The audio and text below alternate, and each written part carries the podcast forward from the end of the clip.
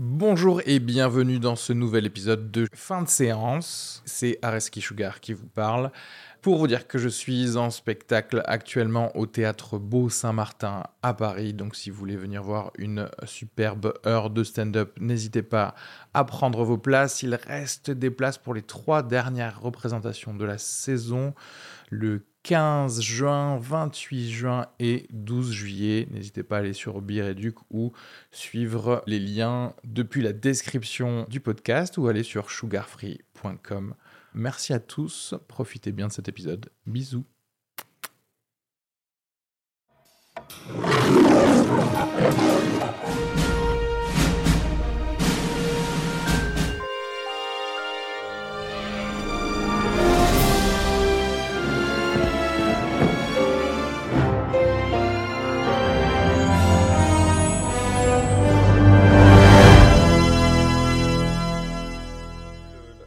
Ça ou faut que je parle plus en face Non, non, c'est ça. Genre la seconde comme ça. Du Ah, coup, euh, est-ce que là, on fait, on fait le régular ou on fait le, le blockbuster en premier Ça, c'est le blockbuster, ça. Blockbuster Euh, en sera premier, après avec Karim pour le, le D'accord, ça marche. Ok, très bien. Alright. Euh, bon, ben écoutez, euh, on, va, on va commencer de suite par, euh, par euh, des petites news. Euh, là, on est sur un épisode blockbuster, donc il fait chaud, on a la petite goutte de sueur là, il fait bon, on est en short. Déjà, je voulais juste commencer par le petit buzz du jour. Est-ce que qu'est-ce que ça vous fait que l'annonce de- d'un nouveau Big Lebowski l'année prochaine, écrit et réalisé par John Turturro, donc The Big Lebowski, gros monument du ciné des années euh, 90 avec Jeff Bridges, euh, un film que moi perso j'adore. Et euh, c'est vrai que ça faisait un moment qu'il y avait des gens, les, les frères Cohen disaient non, il y aura pas, il y aura, il y aura pas. Et là, c'est annoncé. Donc, euh, qu'est-ce que ça vous fait? Est-ce que vous êtes content? Est-ce que vous en foutez? Euh, Voilà. Fabien, je te laisse parler Ah, en moi- premier. Je ah, sais moi, que t'es je- un gros fan des frères Cohen. Ah bah ouais, euh, moi j'adore faire Cohen et j'adore, euh, adoré le Big Lebowski. Euh, et même en plus dans le Big Lebowski, j'adore le personnage de Jesus parce que le spin-off sera sur le personnage de Jesus. On est, d'accord. Ouais, pardon, ouais. Voilà. Et après, alors moi j'étais, non si, j'étais hyper content quand j'ai vu les titres qui annonçaient ça. Après en lisant un peu plus profondément les articles qui parlaient de ça, j'ai quand même l'impression que ça sera assez éloigné de de l'esprit du de l'esprit du enfin là le principe c'est plus une euh, c'est c'est enfin c'est l'histoire c'est euh, une euh, Jesus qui rencontre une femme qui qui a pas d'orgasme et qui se propose de de, de l'aider pour euh, pour en découvrir non mais c'est ça c'est ça l'histoire apparemment Apparemment. Bon, donc ça me paraît quand même assez éloigné du délire du Big Lebowski d'un espèce de mec qui se promène en robe de chambre euh, dans, dans les magasins mais euh, mais si moi juste ne serait-ce que pour eux en fait moi je suis un moi j'avais adoré Big Lebowski juste pour les personnages en fait c'est d'ailleurs c'était c'est pour ça que c'était un peu une grosse claque pour moi quand je l'avais vu la première fois parce que même dans, dans, dans ce qu'on fait par rapport à l'humour je m'étais dit mais c'est fou parce que il suffit d'avoir un personnage bien écrit et tu Ouais. peux raconter n'importe quoi ou juste rien et ça sera génial juste parce que le personnage est parfait quoi et du coup juste je pense pour retrouver le personnage de John Turturro je serais content quand même et je serais assez curieux d'y aller ouais. Euh, moi, je suis, je suis. Alors moi, je... les choses que j'aime bien, j'ai toujours envie de voir un d'eux, tu vois. Euh, après, oui, c'est vrai qu'il y a pas mal de, de, de films, et dont The Big Lebowski, où tu sais, où t'as l'impression, laissons, laissons les trucs euh, maintenant, là, pas besoin d'en rajouter, on risque de... euh, Il y a toujours la peur, tu sais, de tout simplement salir, en fait, ce que tu, clair. ce que tu fais. c'est Euh, légitime en plus comme peur parce que c'est souvent oui, que parce ça- que là, c'est clairement euh, devenu un film culte pour euh, énormément. Genre, il y a vraiment des gens qui cosplay en, en tant que Lebowski. Donc, si tu veux, on a un niveau de, de culte euh, assez grand. Euh, bah, le fait que ce soit un spin-off sur un personnage, peut-être que ça décompresse un petit peu tout ce, toute cette sacralisation. Euh, et moi, moi, par contre, je sais pas qu'est-ce qui s'est passé entre Turturro et les frères Cohen? C'est-à-dire, les frères Cohen ont dit, ont adoubé le truc, ils ont dit, c'est bon, tu peux Yeah. prendre le personnage. C'est exactement ce qui s'est passé en fait Ouais. parce que les, les, les frères Cohen ne voulaient pas. Et euh, en gros, ce qui s'est passé, c'est qu'apparemment, euh, Turturro, il est super pote avec les frères Cohen et il a leur bénédiction pour le faire. C'est-à-dire qu'il Oui, dit, oui. euh, il a présenté le truc, il a dit voilà, moi je veux faire un spin-off slash remake de. euh, euh, apparemment, c'est un film qui s'appelle les, les, les Valseuses de, de Bertrand Blier, tu sais, ce Ouais. film des années 70 où c'est des Ouais, gars qui sont un peu les cons, qui volent des Ouais, trucs et ça finit un peu en. Et donc Bah, lui, il dit que l'esprit du truc, c'est vraiment, et c'est ce que j'aime bien, parce que moi j'en ai un peu marre des suites pour faire des suites qui servent à rien. Et là, tu sais, le côté spin-off, donc prendre l'essence de quelque chose qui existe déjà pour aller peut-être revoir dans une autre dynamique. Donc, donc tu vois, donc là il dit qu'en gros ce serait une comédie qui aurait pour but de montrer à quel point l'homme est con en fait. L'homme est con et n'arrive pas à comprendre les femmes. Et donc du coup. Je me dis ça avec l'esprit un petit peu de Big Lebowski, ça peut être vraiment sympa. Donc euh, donc voilà quelque chose qui n'a rien à voir et qui est euh, et puis voilà Turturro à mon avis ça reste quand même une valeur assez sûre en termes d'humour, d'écriture, euh, de voilà donc moi je suis assez content et surtout parce que on nous propose voilà une J'aime bien le côté spin-off avec un projet derrière, tu vois, parce que c'est vraiment, c'est pas des suites pour faire des suites. Donc Oui, c'est oui. pour ça que j'aime bien. Oui, c'est ça, c'est plus rassurant d'avoir un. Juste reprendre un personnage pour un côté complètement autre chose que de dire on va faire un 2 et c'est. euh, Oui, du coup, on est obligé de reprendre Jeff Bridges. On va, on va se voilà. dire, oh, attends, qu'est-ce qu'on peut lui inventer d'autre Ouais, voilà, c'est ça, Et, et- au final, ça on se retrouve souvent. Enfin, quand il y a trop de questions à se poser pour faire une suite, euh, au final, tu as une suite qui est juste une redite du 1. Ouais, exa- ouais, c'est et, qui est ouais. ma- et qui est juste mal faite ou moins bien faite. Euh, et surtout, euh, qui est plus du tout surprenante parce que euh, Ah non. t'as- tu vois, il y a toujours l'effet hein, de surprise du premier, etc. Alors que là, tu dis bon, écoute, on va, on va faire le Big Lebowski verse. C'est mon mot maintenant. J'ai envie de rajouter verse partout. Mais en plus, mais si, non mais c'est ça, tu vois, genre si les Bronzés 3 avaient fait un spin-off juste sur Gérard Jugnot, bah c'était gagné, je pense. Euh, je- Non, Alors en que là, vrai, c'est- en, en vrai, pour le coup, si les bronzés 3 c'était que un des personnages, non. Après, c'est un bon segue pour, pour dire qu'il y a, il y a un bon casting parce qu'apparemment, il y a Audrey Tautou dans le film. Oui, j'ai Euh. Il y a Audrey Tautou, il y a John Hamm, il y a, il y a deux, trois bons, euh, bons petits noms là. Donc, je pense que ça peut être vrai- vraiment sympa. Donc, ça, ce sera pour 2020 du coup.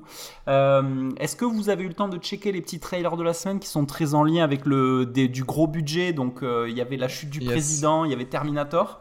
Mm. Euh, donc, on va parler très rapidement de la chute du président. Euh, moi, j'ai, j'ai- ça fait une semaine que je vois ce, ce trailer au cinéma. Donc, euh, que je vois Gérard Butler se faire attraquer par des drones avec Morgan Freeman qui, qui pêche la carpe un petit peu. Donc, donc, euh, est-ce que, est-ce que ça vous donne envie Euh, Qu'est-ce que vous en pensez? En ce moment, c'est la grosse fête des drones, j'ai l'impression, dans les films. Tu sais, des petits drones euh, qui arrivent un peu de l'espace et tout. Euh, écoute, on va pas se cacher que les deux premiers films, c'était quand même un peu, un peu moisi. le, non, mais le premier, il me semble que le premier, c'était, c'était coolos, quoi. Tu Le vois, premier, j'avais se- bien aimé, moi. Ouais, le ça, premier, ça se euh, laissait regarder. Le deuxième, c'était n'importe quoi. C'est-à-dire, je, je sais pas, tu, Ah, tu je les sais as pas. Alors moi, je suis la caution non cinéphile de Ok. cette chronique, donc. non, euh, mais après, euh, j'ai- tu, tu sais, c'est pas de la très grande cinéphilie là qu'il faut avoir pour cette franchise. En gros, c'est Gérard Butler qui est un euh, garde du corps du président et euh, bah, il fait son travail, quoi. Euh, mais il fait son travail contre des, euh, euh, des, des grands méchants euh, qui, euh, qui sont prêts à détruire quasiment toute, toute une ville à chaque fois. Euh, et euh, bah écoute, ça, ça, c'est très classique, quoi.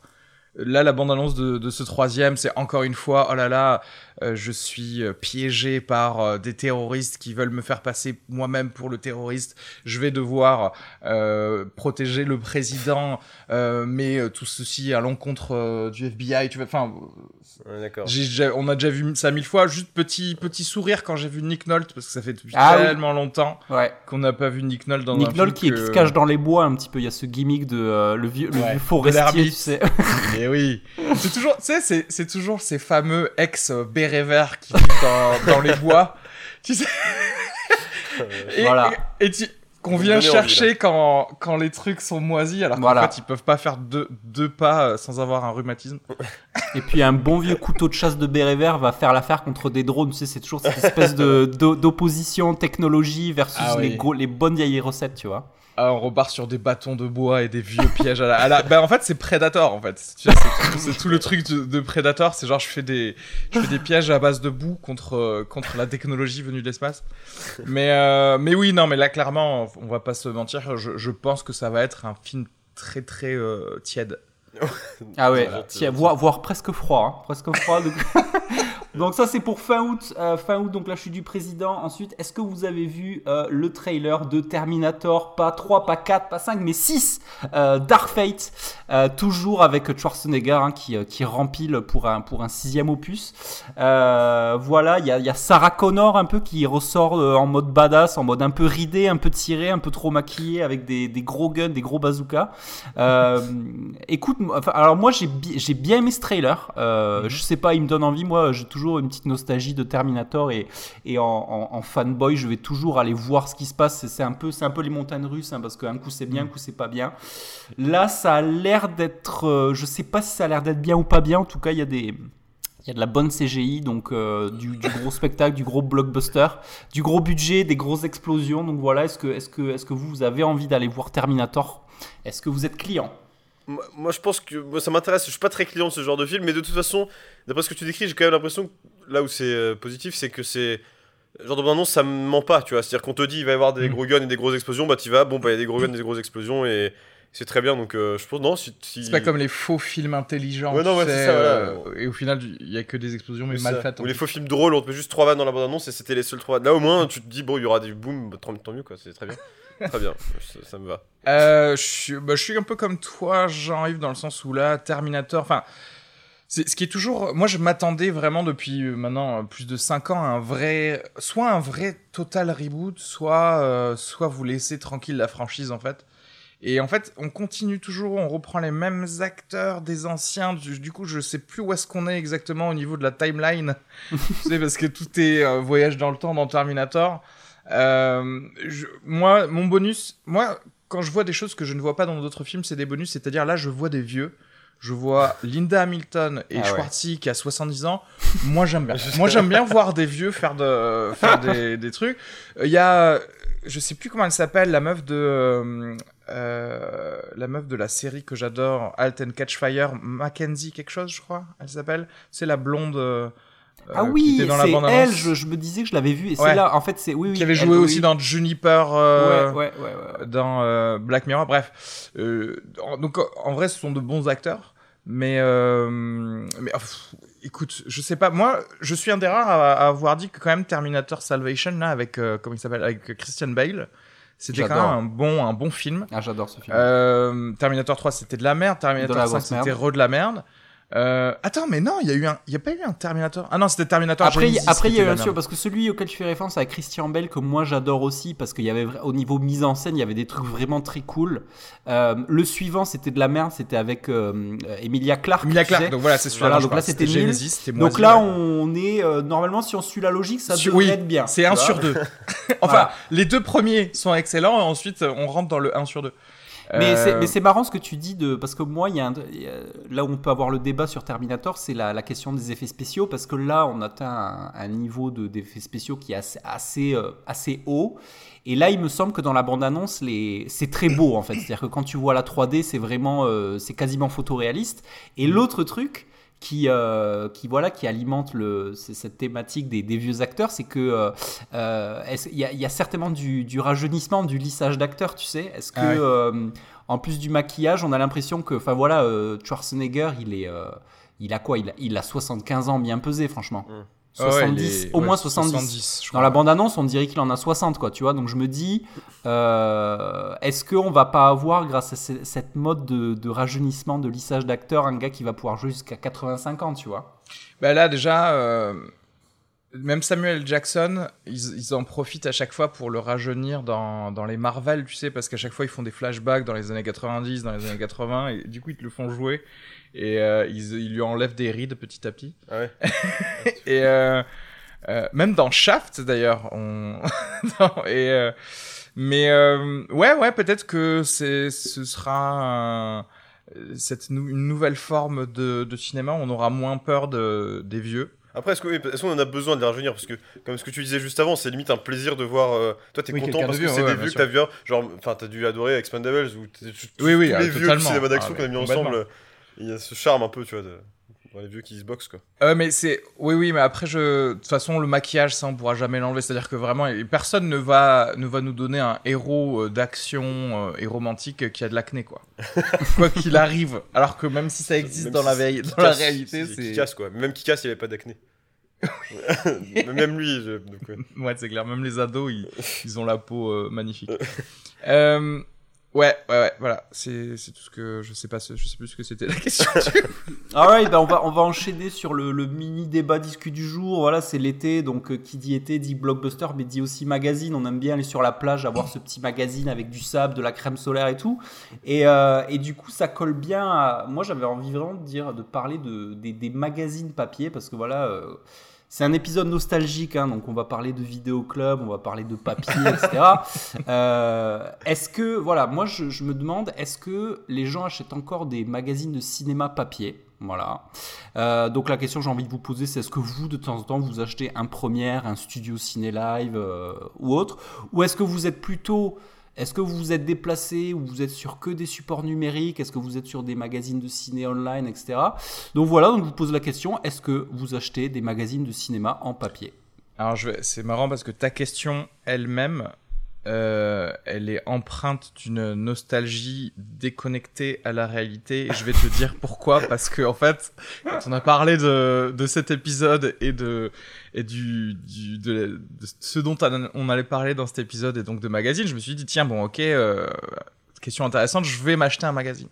Premier truc que j'ai regardé, j'ai regardé sur le net du coup quels étaient les quels sont quels étaient les derniers numéros. Et moi, j'avais l'habitude d'acheter à l'époque le Studio Ciné Live. Donc j'ai regardé Studio Ciné Live et sur la page Wikipédia, je vois qu'il ne sort plus depuis février 2018.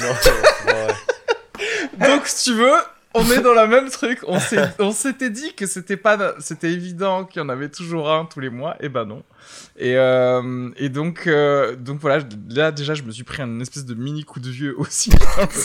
dans, le sens, où genre, j'étais même pas au courant que c'était fini. Et euh, bon, après, j'en ai, acheté un. Voilà, j'ai acheté le ciné fantastique pour voir un petit peu ce qu'il y avait dedans. Mais, oui, non, bah, la preuve en est, c'est que j'en achète très rarement. Ça va être vraiment en vacances en fait. Il y a, y a, vraiment ce côté, je sais que je dois prendre un avion pendant longtemps ou un train pendant longtemps, euh, je dois attendre euh, euh, à la gare de machin, il y a un relais qui me fait des, les yeux doux avec un petit Kinder Bueno, un petit première, ça, ça passe crème, tu vois.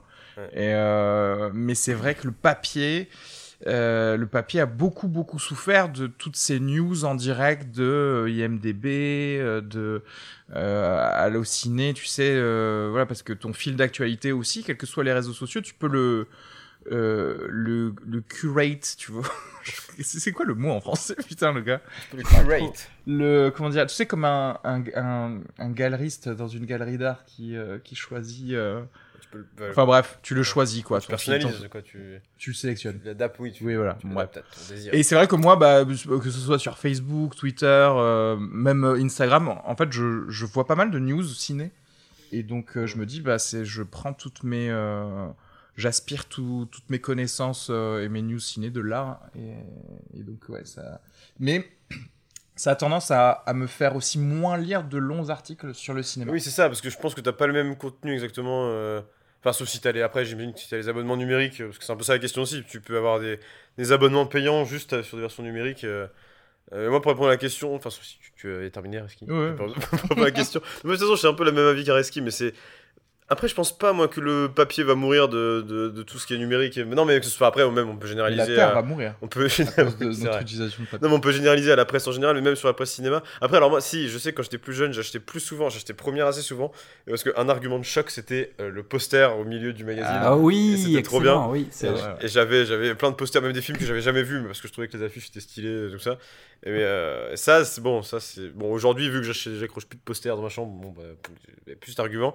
Mais euh, non, pareil. Mais en fait, c'est exactement comme un reski, c'est-à-dire que il y a quand même des fois, quand t'es en vacances et tout, t'as cette sensation. C'est pas la même sensation de, de lire un magazine papier ou de le lire en numérique. et, euh, et puis pour le coup, par rapport à ce que tu disais sur euh, tu justement c'est peut-être le problème de tout ce qui est euh, le fait de pouvoir personnaliser complètement toutes ces timelines c'est quoi moi des fois je me rends compte que c'est agréable de lire quelque chose auquel je me serais pas du tout intéressé si pas, ouais, en numérique. Tu vois, en numérique, j'aurais vu un, un, titre, je l'aurais pas spécialement lu, je me serais dit ok, euh, je passe à autre chose.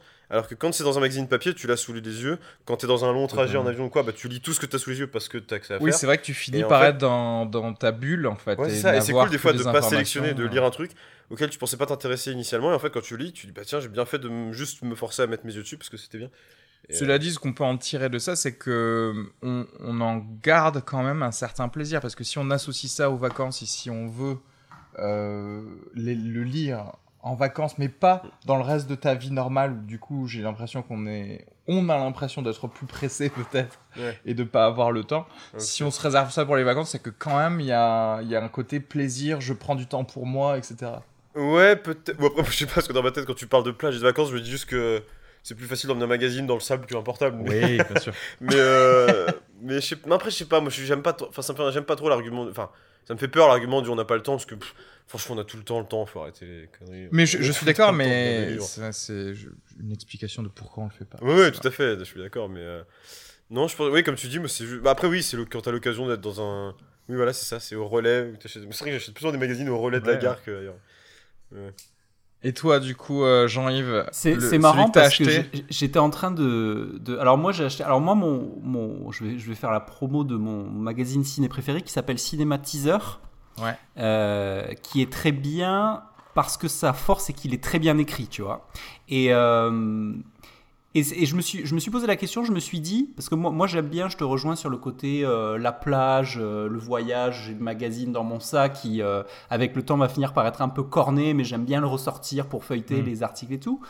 Et est-ce que, est que finalement la survie du papier, ça dépend pas de ce que ça peut offrir encore? C'est-à-dire que, est-ce que, bah voilà, tu me proposes de me déplacer dans un lieu physique pour acheter un truc, est-ce que ça va forcément être beaucoup mieux que d'aller juste scroller sur mon téléphone sur Allociné Et à mon avis, la réponse est oui, si tu recherches du contenu. Parce que, en fait, finalement, le fait de- d'acheter des magazines et de les lire, euh, on se rend compte que à quel point les news, smartphones, etc., ça manque cruellement de substance. Et typiquement, Oui.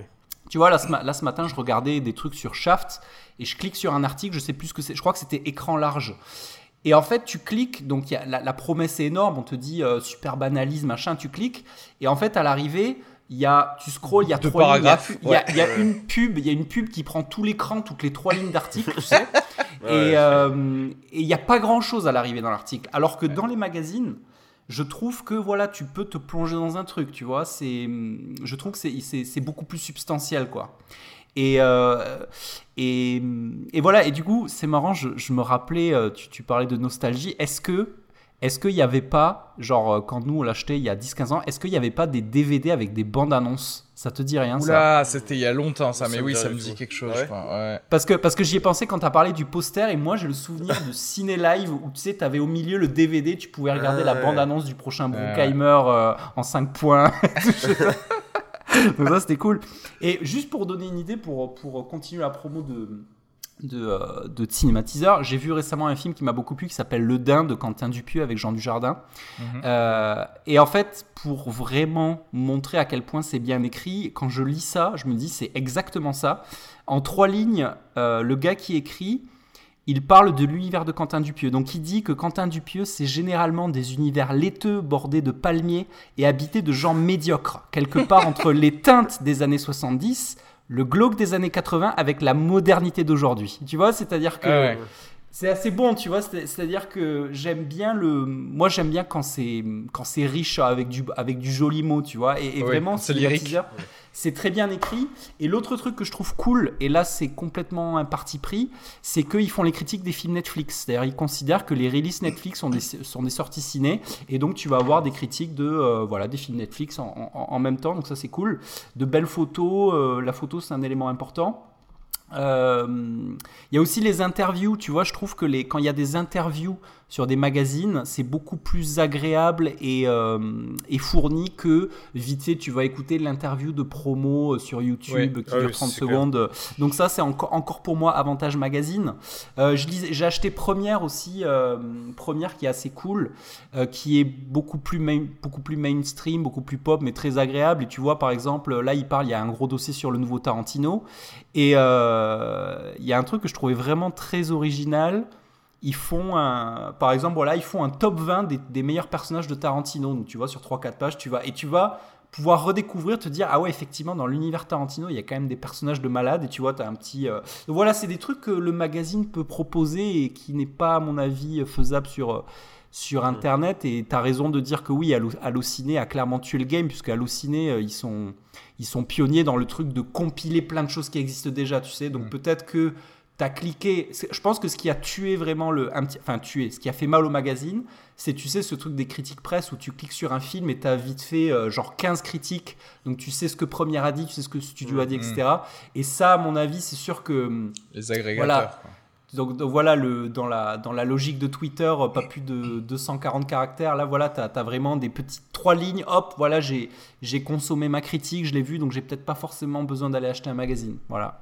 Ouais, mais en fait, oui, c'est l'ennemi. Après, c'est comme pour la presse en général, c'est notre cerveau et notre recherche de petites. Euh, catchphrase de petites de petites dopamines vite fait tu vois parce que en vrai moi quand je recherche vraiment quelque chose d'écrit ou d'analytique sur un film, je me rends compte que je finis par euh, lire beaucoup plus, alors pas sur des forums, mais les, les euh, critiques de spectateurs qui sont parfois longues. Euh, sur, alors ça dépend, parfois c'est sur IMDB, parfois c'est c'est sur d'autres sites rarement halluciné, mais c'est vrai que moi j'aime bien. Les gens qui développent bien aussi. Ouais, parce que j'aime bien aller sur IMDb et, voir tout un truc, ou alors euh, je clique, je tape ça sur Google vraiment, et je vois le blog d'un mec lambda. Ouais, ça, je dire, sur des et, blogs, et je me dis, et c'est là que je, je, peux lire vraiment deux pages sur euh, ce que la personne pense. Euh, parce que, oui, parce que je suis à la recherche de ce que je n'ai plus sur, sur Allociné, comme tu dis. Donc c'est vrai que bah, c'est vrai que oui, malheureusement, on a, on a perdu ça et, et, peut-être que oui, je, je, dois probablement lire moins de longues analyses parce que bah, ça m'est moins offert en fait, tout simplement. Hmm. Non mais t'as raison et puis est-ce que est-ce que aussi il y a les nouveaux médiums et puis voilà est-ce que est-ce que quelque part la la, la flambée de, du podcast fin de séance ne vient pas mettre le, coup de grâce à, au, magazine, au magazine je sais pas. Parce que tu sais quand tu parlais des forums mais je pense il y a, y a une énorme offre qui s'est développée sur YouTube aussi ces gars qui ont des chaînes YouTube et qui font des critiques de films.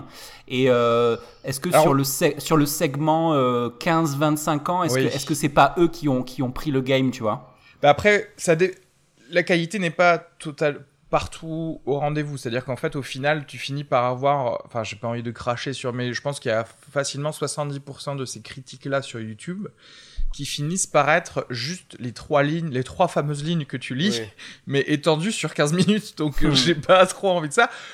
Après, par ailleurs, il y, a des, y a des gens euh, qui sont euh, excellents euh, comme nous, quoi. non, mais qui vont vraiment analyser des. Voilà, qui vont te mettre des petits extraits, t'expliquer les, les, les, endroits de, de, mise en scène intéressantes, etc. Donc. Mais oui, je, je suis d'accord. C'est-à-dire que là, on, on, on est sur les, enfin, les nouvelles technologies. Ouais. euh, créent aussi des nouvelles formes de, de critiques. Mais tu vois, on en revient à ce, ne sont pas les magazines qui le font. Et ça, peut-être, c'est, peut-être une, une erreur. C'est-à-dire que tu vois, les gens, ils vont préférer des. Euh, Binge va préférer faire euh, une putain de vidéo de une minute avec des encarts toutes les, toutes les 4 secondes euh, pour une interview avec Christopher Nolan. Alors que Christopher Nolan, t'as envie de lui dire, non, mais assieds-toi avec lui pendant deux heures et fais, fais-nous plaisir, tu vois.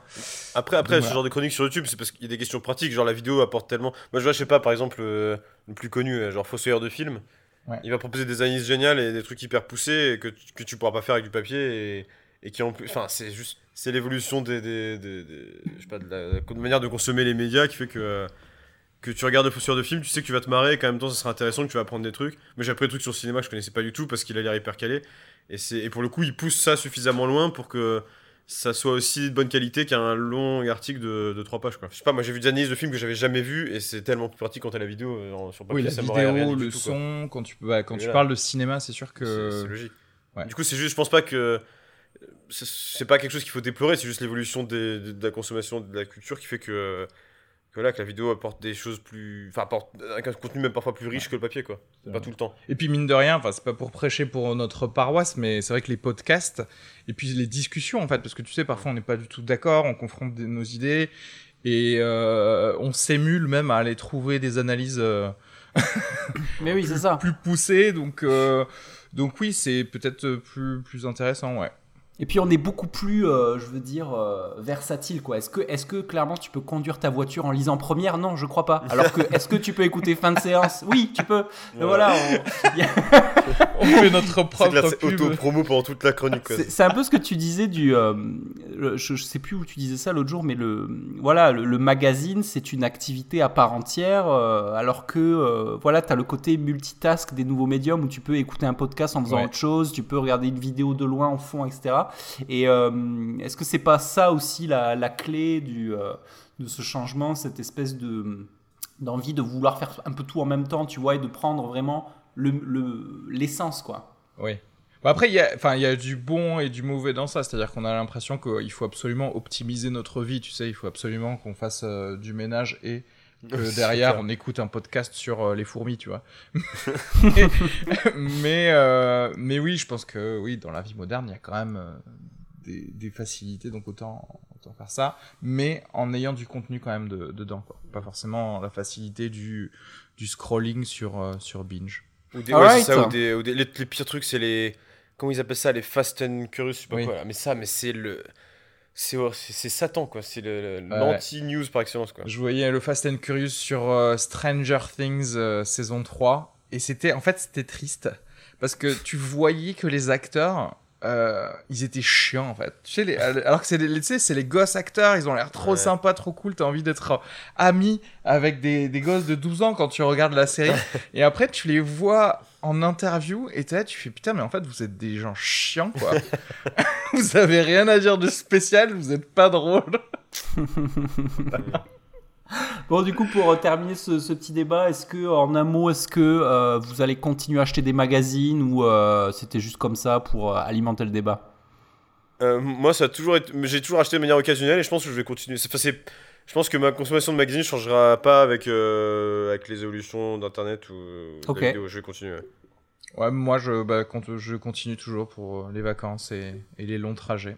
Alright, et eh ben moi aussi ce sera toujours cinématiseur et de temps en temps un petit un petit première. Donc on va on va on va partir sur le, le sujet du jour hein, voilà on reste sur la chaleur on reste sur l'été. Euh, on va parler des blockbusters. Blockbusters de l'été euh, voilà. On va on va on va de suite se mettre d'accord sur une définition. On devait avoir un huissier de justice qui vienne pour euh, ah, on a un avocat. un petit peu. On a un avocat c'est pas mal.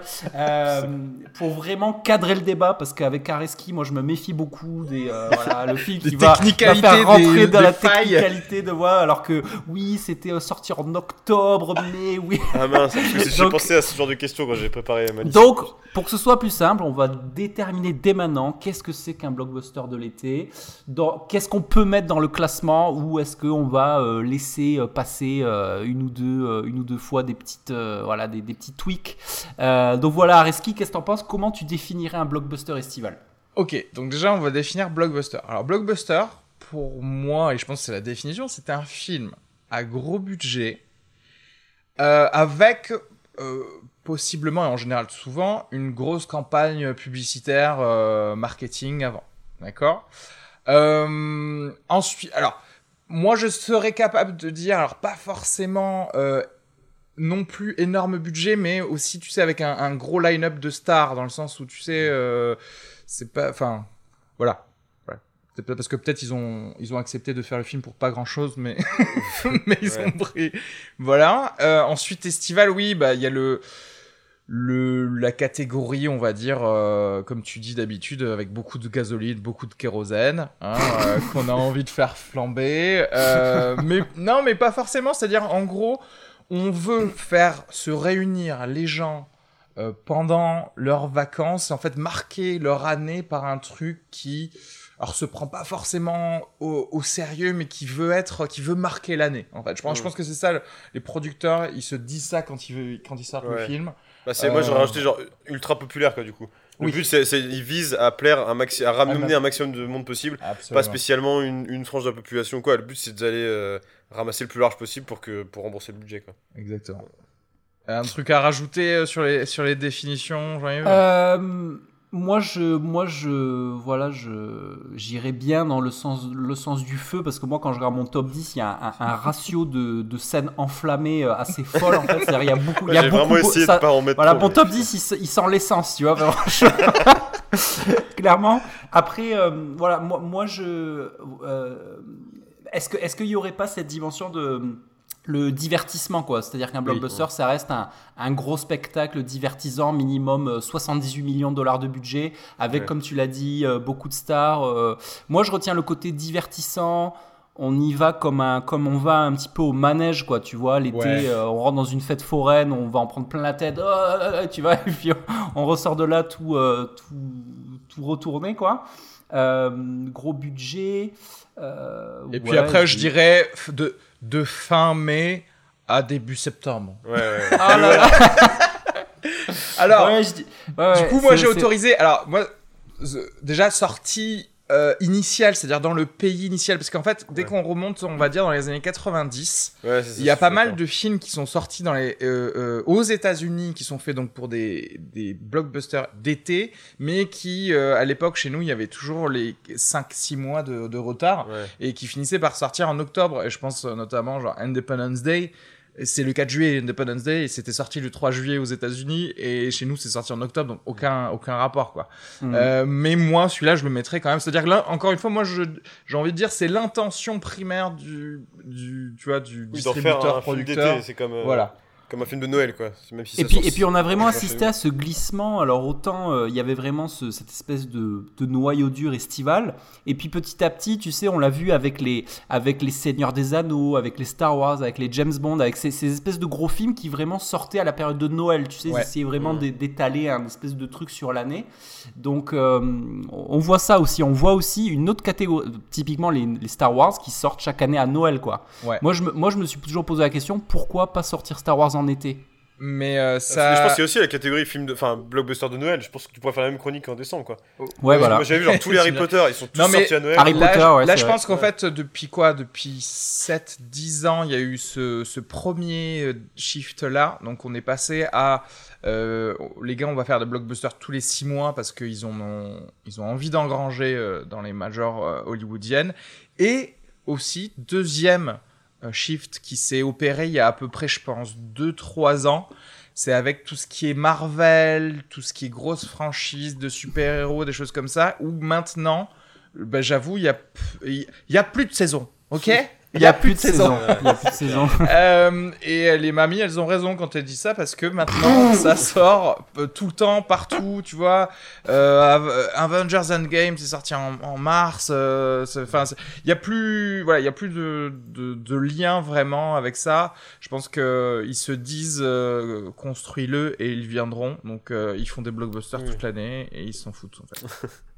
Tout à fait. Ok, Et alors, moi, bah, très bien. question- je- J'ai une question sur la définition. Est-ce qu'on peut euh, être un blockbuster genre par accident? C'est-à-dire un film euh, qu'on a mis quand même un budget assez conséquent, mais qui n'était pas destiné à marcher autant et qui fait un carton énorme. euh, J'en Bah, ai pas en tête particulièrement, mais Si tu mets un budget conséquent, euh, genre bienvenue chez les ch'tis, tu vois. Mais est-ce que non, c'est pas un bu- c'est pas un si gros budget que ça. Non, mais ça Alors que un par exemple Astérix Mission Cléopâtre, 50 millions d'euros. Ouais, c'est un gros budget quoi. Ouais, ouais. Dès le début, C'est un sont blockbuster euh, ouais, c'est français, un hein, blockbuster, clairement. ouais, totalement. Oui, oui, c'est sûr. ouais, ouais. Ok, d'accord. Oui, euh, alors non, si tu parles, ce que tu, tu parles par exemple, ça pourrait être euh, un film comme Drive par exemple, qui est un accident, ce qu'on appelle Ouais. un accident industriel, quoi. C'est-à-dire le film, euh, il, mar- il était censé être un petit film et à l'arrivée il marche super bien, quoi. Là, oui, exactement. Il y a un peu d'action, tout ça, mais est-ce qu'un film comme Drive est un blockbuster? Je crois pas, quoi. Non, ça reste non. un film d'auteur, euh, tu vois. euh. Alors après, la question qui est Un cool, d'auteur pop quoi, mais. j'y pensais avec Nolan, c'est euh, est-ce que c'est possible un film d'auteur blockbuster, tu vois? C'est-à-dire Mais voilà, moi j'y pensé aussi par Bah rapport moi je Coen, pense que. Inception, c'est ça. Oui, je pense aussi, oui. Peut-être. C'est-à-dire ouais. qu'Inception, il y a le côté non, on veut que les gens viennent le voir cet été. Oui, On veut que voilà. Je dirais que ça fonctionne. Ouais. D'ailleurs, il est dans mon truc, je crois. Ouais, euh, c'était l'été ça? Ouais, c'était l'été Inception. Ok, d'accord. Non, mais par exemple, oui, moi je pensais aux frères Cohen. Genre, est-ce que les frères Cohen, on peut, on peut considérer qu'ils ont fait des blockbusters avec. euh, J'en sais rien. euh, c'est une bonne Moi, question. mis, moi j'ai mis Oh Brother dans ma liste parce que j'adore et parce que ça m'arrangeait. Mais Ah. est-ce que c'est un blockbuster, tu vois Après, C'est intéressant parce cher. que c'est pas non plus des films qui coûtent pas cher, les frères Cohen, Ah tu non. vois. Il y a des, puis y a des grosses stars et, c'est populaire. Donc. Enfin, ça marche bien, je veux dire. Donc, euh, Euh, oula, là, il faudra. Ça On dépend de ton on exemple. On tout. verra et on discutera de ça sur le moment pour savoir si tu- on te retire des points. Exactement. Ouais, non, mais moi, laisse tomber. Mais alors, moi, je suis, je suis le pas cinéphile du, du truc, donc euh, à mon avis, ma liste, ça va être n'importe quoi. Mais euh, ça- Ok, c'est parti. Bah, on, va, on, va, on va démarrer tranquillement. On va partir euh, du bas et remonter vers le haut. Donc, on va commencer numéro 10. Euh, Areski, euh, donc à toi l'honneur. Quel est ton blockbuster, euh, meilleur blockbuster de tous les temps, en dixième position? Alors, bah, moi, j'ai mis Batman de Tim Burton. Euh, voilà, Voilà. tout simplement. très bien. Euh, parce que euh, c'est un des premiers films que j'avais vu au cinéma de toute ma vie, en fait. Euh, en fait, le premier film que j'ai vu au cinéma de toute ma vie, c'était Batman le défi. Ouais. Et Oh. euh, il passait aussi après le premier Batman euh, de Tim Burton, et c'était euh, à Alger. et j'ai vu ça et, Batman, euh, ouais ouais, euh, blockbuster d'été. Je revoyais la bande annonce d'ailleurs, euh, très drôle. C'était à l'époque on avait les belles voix off là.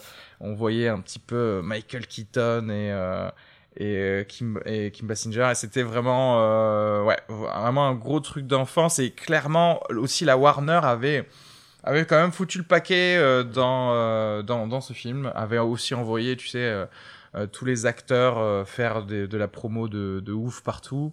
Il y a d'ailleurs petite euh, petit nugget intéressant. Il y a Michael Keaton qui a dévoilé un truc trop important de l'intrigue dans le film pendant qu'il était en interview chez David Letterman. en gros, il a, il a dit que c'était le Joker qui avait tué les parents de Bruce Wayne en plein milieu de l'interview. Tu vois, le truc qu'on impossible à faire aujourd'hui. Ça a frappé, non D'autant plus que, d'autant plus que ça me permet de rajouter que premièrement, c'était c'était assez assez couillu entre guillemets de la part de la Warner parce que euh, ils ont quand même un peu donné les clés du camion à, à Tim Burton qui est un auteur qui à l'époque en tout cas était un vrai auteur quoi tu vois. Donc il y a, y a, une vraie esthétique il y a quelque chose de d'assez travaillé quoi. Et du coup, ça me permet de rajouter aussi que au niveau des sur la définition que voilà, tu parles direct, tu commences direct avec un film de super-héros. Voilà, on peut dire clairement que le blockbuster ne connaît pas de genre particulier, ça peut aussi bien être un film d'action que de super-héros, que d'aventure, que etc. Donc voilà, on, va trouver plein de genres différents. Non, mais c'est vrai, tu as raison, Batman c'est un, un super film et là euh, tu commences tout doucement à aller vers le, le côté nostalgique que, que, je voulais aller des années 90 et de la culture vidéo club où euh, moi par exemple il y a genre 8 films qui sont sortis entre 93 et 97 et ça correspond typiquement où j'allais avec, avec mon dad euh, au vidéo club checker s'il y avait la petite étiquette devant la nouveauté qui était à 8 jaquettes. Tu sais c'était les parce qu'en fait dans le vidéo club le, en gros, c'était genre les gros films. Le nombre de vidéos disponibles était matérialisé par le nombre de, jaquettes sur les étagères, tu vois. Et donc, genre, si t'avais avais Batman, t'avais une rangée complète et, et, du coup, tu guettais voir si le, le, gérant il allait poser une étiquette. Ça veut dire qu'il y avait eu un retour et que t'allais pouvoir te taper la VHS euh, de, du Batman ou de Tim Burton. Donc, euh, donc c'est très cool, euh, excellent choix. Big up au flash vidéo d'Albi, tu sais, avec ah oui, ticket ah rose dans ah lequel on a pris tellement de, films là-bas. Ouais. Mais, j'aime bien là ce que tu dis sur les, enfin ce que tu as dit juste avant sur les blogs. Enfin moi ça m'a un peu fait ça quand j'ai fait ma liste, c'est qu'un côté hyper nostalgique. Enfin je me suis rendu compte qu'il y a plein de films que j'ai mis, pas parce que je pense que si je les revoyais aujourd'hui, je trouverais ça très moyen, mais juste parce qu'à l'époque où je les ai vus, je me suis dit mais j'ai passé un trop marqué ton enfance. Ouais, ouais bref. Euh... Ton numéro 10. Alors moi, je... oh bah, je vais commencer par un film d'action euh, classique. J'ai mis euh, Jason Bourne à mémoire dans la peau parce que j'ai passé un bon moment. Il y a des explosions, il y a des courses, il y a, il y a, il y a, des, enfin, voilà, c'était cool quoi. C'était cool Jason Bourne. C'est le. Du coup, du coup excuse-moi, c'est lequel? C'est le, le, premier ou le 2, le, 3 Le premier, la mémoire le dans premier. la... Alors, les, la mémoire dans la peau. Okay. l'été. Ah, parce qu'il y avait la contrainte de l'été, franchement, c'était chaud ça. Mais euh, oui, oui, la mémoire dans la peau, j'avais trouvé ça, je sais pas. Quand bon choix. C'était c'était le James Bond, euh, tu sais, le James Bond pour les jeunes, quoi, ouais, un petit peu. C'est ça, ouais. Ouais, c'est vrai, c'est vrai, pas mal du tout, pas mal du tout. Euh, alors moi, mon numéro 10, c'est, on, est, on est à fond dans la nostalgie, puisque c'est c'était un de mes films préférés quand j'avais 15 ans, je pense, c'est Last Action Hero avec Schwarzenegger, qui, euh, qui, qui, pour ceux qui l'ont pas vu, raconte l'histoire d'un gamin qui est au cinéma et qui, va, qui regarde un film d'action un qui regarde un blockbuster. Donc on a un côté méta puisque c'est un blockbuster sur les blockbusters, tu vois. Et donc c'est ce gamin qui va qui va crever l'écran, qui va se retrouver dans le film avec Schwarzenegger et, aller euh, aller résoudre des enquêtes et tout. Et ce film, je crois que euh, il résume pas mieux mon adolescence, tu vois. C'est-à-dire c'est euh, c'est les vacances d'été, donc je me mets en mode popcorn canapé, je regarde Last Action Hero et je suis trop content parce que c'est aussi euh, Jock McTierman en fait euh, qui est quasiment dans la dans l'autodérision où chaque fois qu'il y a une scène de flic, il y a tout de suite 150 voitures de police qui arrivent. tu sais, il y a, il y a vraiment ce, ce, ce, côté film, film d'action des années 90 avec, tu sais, le nombre de flics. Tu sais, beaucoup de flics, beaucoup d'explosions, beaucoup de. Avec, avec, Schwarzenegger qui fait un énorme travail sur lui aussi de euh, qu'est-ce que c'est que d'être un héros d'action. et puis au-delà de ça, c'est un très bon film parce qu'il est bien réalisé, il est fun, il est marrant. Je suis sûr que même tu le regardes aujourd'hui, il, ah il bah, reste encore frais. Il reste super frais parce qu'en plus, il a, il a réussi à, à renfermer comme un petit écrin ce Los Angeles des années 90, tu sais, avec, euh, avec Sharon Stone qui fait un caméo qui sort de Basic Instinct et tout. Il y a, y y a vraiment ce. Il y a même le, méchant de Terminator aussi qui est dans le commissariat qui ressemble à rien, où il y a des personnages de dessin animé. Enfin, c'est n'importe quoi, c'est euh, cette époque-là. Donc, vraiment, numéro 10, euh, Last Action Hero. Et puis, même pédagogiquement parlant, pour nous, en fait, en tant qu'enfants à l'époque, ça nous faisait comprendre qu'il y avait des clichés dans les films d'action, tu vois, parce que justement ça les poussait dans une certaine parodie. Parce que c'était quand même une parodie bien faite, euh, c'est-à-dire qu'il y a vraiment des films qui pourraient même euh, d'action en fait qui pourrait le faire totalement au premier degré certaines scènes justement les 150 flics etc comme tu dis. Mais euh, nous ça nous a appris à se dire à, nous dire ah putain c'est vrai qu'en fait on nous manipule tu vois par, par, l'image et c'était vraiment je regarde je n'ai jamais vu mais je, mais en plus John McTiernan c'est euh, c'est quand même euh, un des réalisateurs qui même dans ses films soi-disant sérieux se fout de la gueule des films d'action et tu sais, on se rappellera de la scène dans, bah justement, j'en parlais tout à l'heure, dans Predator, où pendant, enfin, je sais pas, genre littéralement 5 minutes, il y a toute l'équipe de gros bras musclés qui sont en train de tirer et de vider toutes leurs munitions dans des arbres. juste dans des arbres, parce qu'ils ont cru qu'il y avait quelque chose là-bas, tu vois. Et tu vois juste des arbres tomber. Et, voilà, et euh, tu entends les commentaires de John McTiernan, et clairement, il dit que c'était du second degré, c'était du fun, mais que les producteurs n'ont rien vu. Ils étaient là, ils étaient contents parce qu'il y avait, du, il y avait des guns qui, qui, pétaient. Ok, très bien. Reski, ton numéro 9 euh, numéro 9, euh, ben là on attaque dire ben on est dans la nostalgie toujours le roi lion. Le Roi Lion qui était sorti en été, je me souviens pour le coup, alors je, je, sais plus si c'était l'été nous quand on y est allé, mais en tout cas moi je me souviens euh, l'avoir vu au cinéma. Euh, et, euh, et ouais, genre vraiment grand spectacle de ouf. Alors c'était pas le premier Disney à avoir de la 3D, mais c'était le premier où on en parlait énormément de cette fameuse 3D, des gnous et tout ça. Je me souviens d'avoir vu des, à l'époque, euh, tu sais, le, cinéma, des effets spéciaux sur la cinquième, euh, voir, tu sais, le graphisme fil de fer, des gnous et tout ça.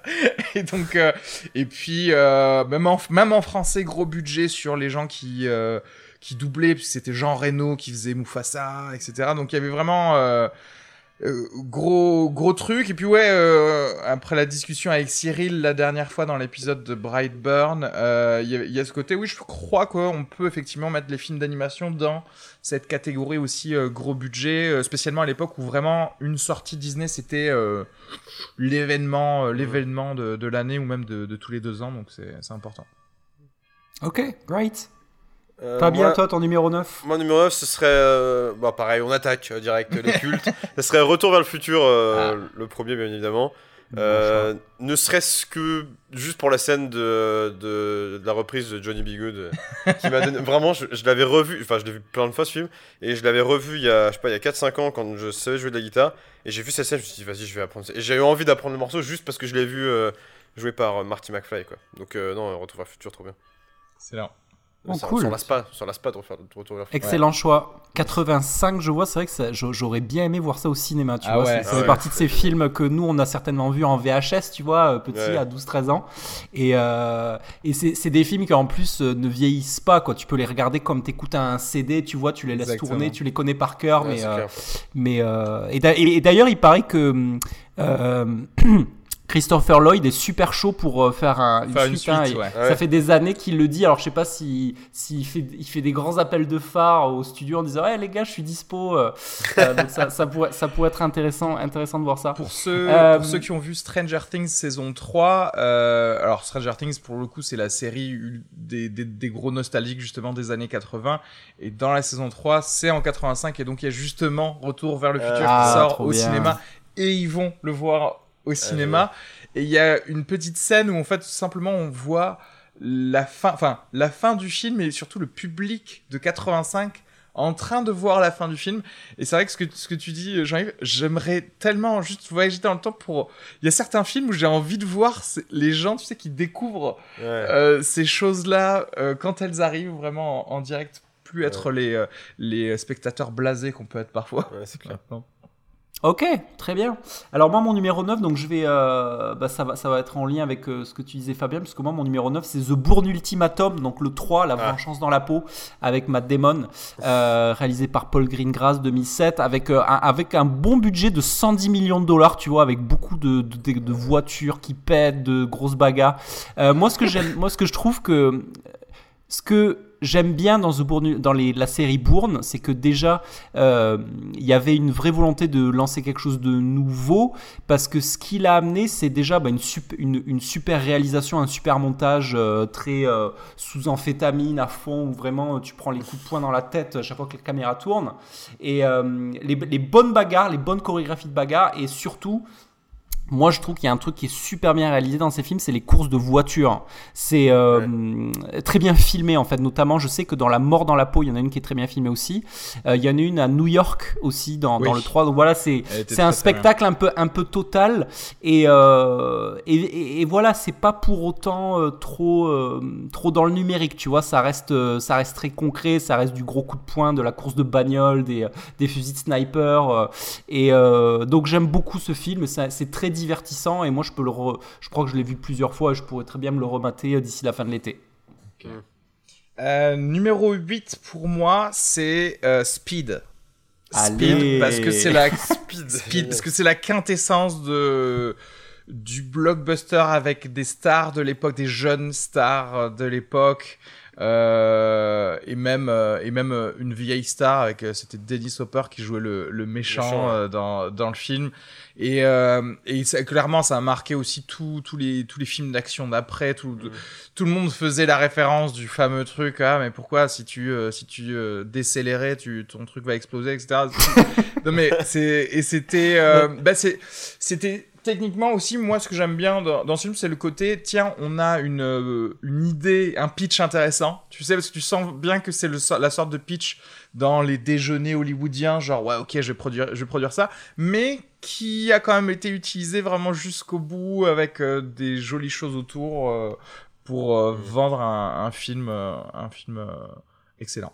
Voilà. Après, je dis ça, je l'ai pas revu depuis probablement 15 ans, mais. Excellent choix. Il y avait le côté presque huis clos qui était. Enfin, huis clos. Oui, mais bouge, mais ouais, qui était assez cool. Je suis d'accord. Excellent choix, surtout qu'en plus, c'est un, c'est une énorme réussite commerciale parce qu'il y a un budget estimé, je vois, à 30 millions de dollars et ça en a remporté ah. genre 350. Ah oui, euh, Une telle réussite qui. Euh, qui a donné lieu, qui crée un précédent sur les suites What the fuck n'importe quoi, où le 2, je me rappelle, c'était un bateau, je crois qu'il fallait arrêter. Un bateau de donc, euh, donc, finalement, c'est pas si récent, c'est assez vu en fait cette idée de faire des suites euh, pour faire des suites où c'est n'importe quoi, tu vois, avec Sandra Bullock. Euh. Ouais.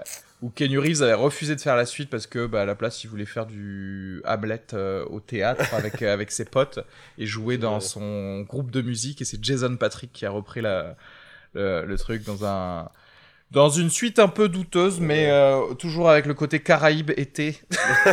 voilà. Excellent choix, excellent choix du coup. Fabien, ton numéro 8 euh, Moi je mettrais euh, Rush Hour. Ah, parce que ah, alors tu vois ça m'a fait penser quand tu parlais de chorégraphie tout à l'heure avec Jason Bourne. Moi genre j'adore Jackie Chan parce que quand je, je ah regarde les combats j'ai l'impression de voir de la danse je trouve ça trop fort. Mm. et c'est enfin surtout Jackie Chan en particulier parce que c'est pas le côté bagarre qui me plaît. C'est le côté enfin ce que tu as dans ce style tu as aussi dans le côté genre combat, genre un peu à la Jet Li et tout, c'est assez cool. Mais là, Jackie Chan, il y a en plus un côté vraiment hyper créatif et hyper drôle où il va, il va se battre avec n'importe quoi, avec des chaises et il trouve des, des idées. Euh, moi, j'adorais. En fait, moi, j'étais plus. J'ai l'impression de voir un de jouer avec le avec le, chorégraphe en me disant mais ouais, t'as réussi à trouver ce truc de te battre avec une plante et tout, c'est trop fort. Et euh, j'adorais ça. Mais en plus après avec le côté comique du duo. Euh, oui, buddy buddy cop movie, c'est vrai que ouais, c'est un J'ai bien aimé Rush Hour. C'est encore un truc très nostalgique parce que autant Rush Hour c'est très sympa et c'est c'est drôle, c'est fun, mais j'ai un, un, souvenir très ému de moi je regardais Opération Condor en VHS avec Jackie Chan les, films de Jackie Chan sont, sont c'était vraiment très divertissant quand t'as as 12-13 ans, c'est vraiment très très cool. Ah mais je pense que ça m'éclate encore aujourd'hui en plus. Hein. Ah mais certainement. Parce pour le coup à l'époque, à l'époque, je, rigolais de voir euh, les personnages qui faisaient des grimaces et tout. Maintenant, juste ça m'éclate de voir les chorégraphies de Jackie Chan. Je trouve ça trop bien. Alright, très bien. Alors, euh, mon numéro 8, euh, Aliens de James Cameron. Euh, que que la j'ai fin re- du top, ça va être très rapide parce que j'ai l'impression qu'on a plein de trucs similaires. certainement, certainement. Euh, donc euh, de James Cameron euh, que j'ai revu hier avec avec grand plaisir. Euh, pourquoi ce film euh, je l'adore? Parce que euh, c'est ce qui fait la, la particularité et la, et la force de la de la saga Alien, c'est que dans la saga Alien, chaque réalisateur a essayé d'amener sa patte et d'amener un truc différent. Où là, clairement, ce qui est très sympa dans ce film, c'est que ça fait film de science-fiction, film d'horreur, mais à l'arrivée l'essence du film, c'est quand même des gros échanges de guns et de, gros, de grosses hameaux à base de gros calibres. Et ça reste un gros film d'action, un gros film où on fait que vider des chargeurs sur des, sur des aliens. Euh, et il y a un côté action, il y a un côté très... euh, euh, voilà, très euh, ben, blockbuster d'action dans un film avec des aliens. Et c'est ça que j'aime beaucoup et qui est très divertissant. Et t'as des super acteurs. Euh, euh, t'as, t'as Bill Paxton évidemment hein, qui, euh, qui, qui, est, qui est bon. Euh, T'as, t'as... Voilà, c'est très cool. non, mais C'est- oui. Là, pour le coup, cool. Aliens, voilà ce qu'on disait tout, tout à l'heure, la volonté de divertissement et la volonté de populaire, c'est ça en fait. C'est euh, James Cameron, il s'est dit, ok, qu'est-ce que je fais avec ce premier film Alien qui d'ailleurs était sorti en été aussi. Euh, Oui. Mais qu'est-ce que j'en fais pour faire un truc vraiment spectaculaire et que tout le monde va aller voir? Ça, Ouais, 1986 du coup pour, euh, Yes. pour Aliens. euh, Mon- euh, qui- Pardon. Vas-y, vas-y, vas-y. Euh, non, non, en fait, j'allais continuer euh, directement avec mon, mon numéro 7 qui est Retour vers le futur. Donc voilà, Ah, euh, on, se, voilà on se rejoint là. Je pense qu'au bout d'un moment, on a. Ok, très bien. Euh, moi, en numéro 7, je mettrais, euh, je mettrais Pirates des Caraïbes. Ah. Euh, parce que, alors, pareil, je sais pas si ça me plairait aujourd'hui. Je pense qu'il y aura un peu de nostalgie, mais j'avais. Je me souviens à l'époque, la première fois que je l'ai vu, j'avais adoré ça. C'était Ah un oui. de mes films préférés. Genre, je sais pas, je devais avoir euh, peut-être 10, 11 ans à l'époque. Et euh, si ouais, je suis ça un peu, ouais, je suis plus jeune. Non, je suis très jeune. et j'avais trouvé ça, je sais pas, j'avais adoré. euh, Enfin, j'avais l'impression que c'est un truc que j'avais, j'avais jamais vu ce genre de. Peut-être que j'avais rien vu, hein. Mais je sais pas, ce genre d'intrigue et tout. euh, J'avais adoré le côté un peu euh, euh, chevaleresque avec les combats d'épée, mais en même temps le truc un peu de science-fiction, des mecs qui deviennent des espèces de morts-vivants. Ouais. euh. Et puis c'était le renouveau du film d'aventure parce que Ah ouais. pendant longtemps, bah, après les Indiana Jones, euh, il y a eu un gros vide quoi. Il y a eu un petit pic avec la momie, tu vois. et ensuite, il fallait vraiment revenir avec quelque chose. C'était. ce qui est cool, le Pire des Caraïbes, c'est que c'est vraiment adapté au public jeune, quoi. C'est pas un truc. Enfin, tu vois, ils ont réussi à mettre un truc un peu.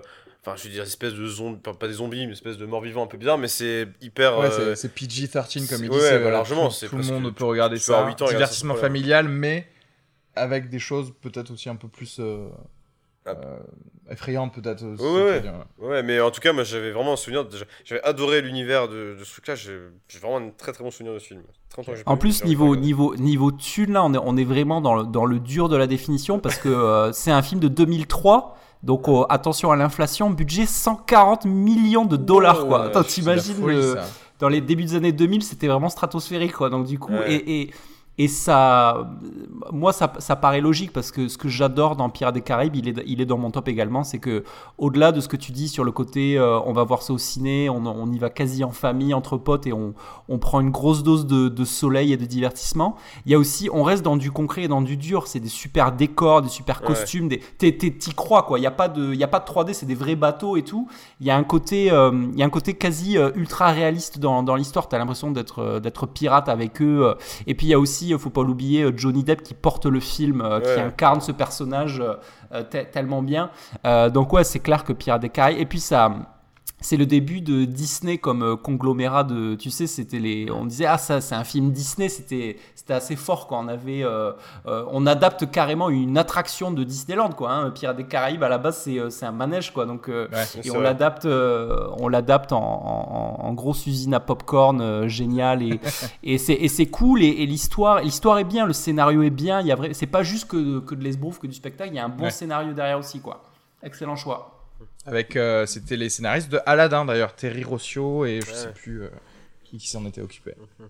Alright, c'est à moi je crois non Ouais. Numéro sept. 7. Alors moi mon numéro 7 qui va être certainement dans d'autres tops, c'est Inception de euh, Christopher Nolan. Ouais. Euh, énorme claque. hein. Euh, moi Christopher Nolan c'est un de mes réalisateurs préférés parce que euh, il synthétise moi ce que j'aime, c'est-à-dire à la fois le cinéma mainstream de spectacle de divertissement, mais aussi une patte, euh, un message, un auteur. C'est-à-dire quelqu'un vraiment. euh, pour moi, c'est vraiment un cinéaste total, quoi. Christopher Nolan qui arrive à, à mettre tout le monde d'accord. Et Inception, c'est un peu Ouais, ça. c'est un- c'est du gros spectacle. euh, C'est euh, c'est un super scénario. C'est des effets, de, effets spéciaux à couper le souffle. C'est des super acteurs. C'est c'est une histoire de dingue. Donc voilà, euh, Inception. Et prou- prouesse d'ailleurs à faire euh, un blockbuster à partir d'un film qui ou et d'un scénario qui est communément accepté par euh, tout le monde pour dire oh là là c'est compliqué et c'est intelligent mais vous êtes tous allés le voir aussi en fait et ça c'est vraiment euh, très très important je trouve dans, dans la vie. J'en profite pour dire que le, le, Christo- le nouveau Christopher Nolan qui est dans les tuyaux va être Ouais, assez sera- ouf. ouais. Parce que juste pour donner une idée de, de l'idée qui, qui, qui tient, euh, c'est euh, euh, Pattinson qui raconte ça, qui dit que les acteurs qui lisent le script, ils viennent le faire dans une pièce fermée sans téléphone portable en fait. C'est-à-dire que genre Pattinson, il dit que il a été enfermé dans une pièce, genre limite à poil quoi, tu vois, genre sans rien. le script, le script, il lit le script, il sort de la pièce terminé quoi. C'est-à-dire il y a vraiment ces sous-clés, donc je pense qu'il nous prépare vraiment. à- il a Ouais. annoncé comme le plus gros blockbuster de tous les temps quoi. Donc j'ai vraiment ouais, hâte euh, de voir ça.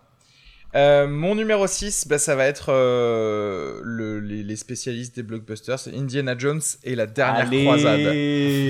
Parce que il y a tout dedans. Euh, c'est l'époque des films mondes d'aventure. Bah, euh, voilà, vous parliez de Pirates des Caraïbes. Moi, je suis reparti un petit peu à la racine du truc. Enfin, pas vraiment la racine, parce que ce, ce serait euh, L'Arche perdue, euh, qui est aussi un blockbuster de l'été. Mais moi, j'ai mis le 3 parce que le 3, c'est aussi ce que moi j'ai vu. euh, alors, je sais pas si je l'ai vu au cinéma pour le coup, mais bon, en gros, je me souviens.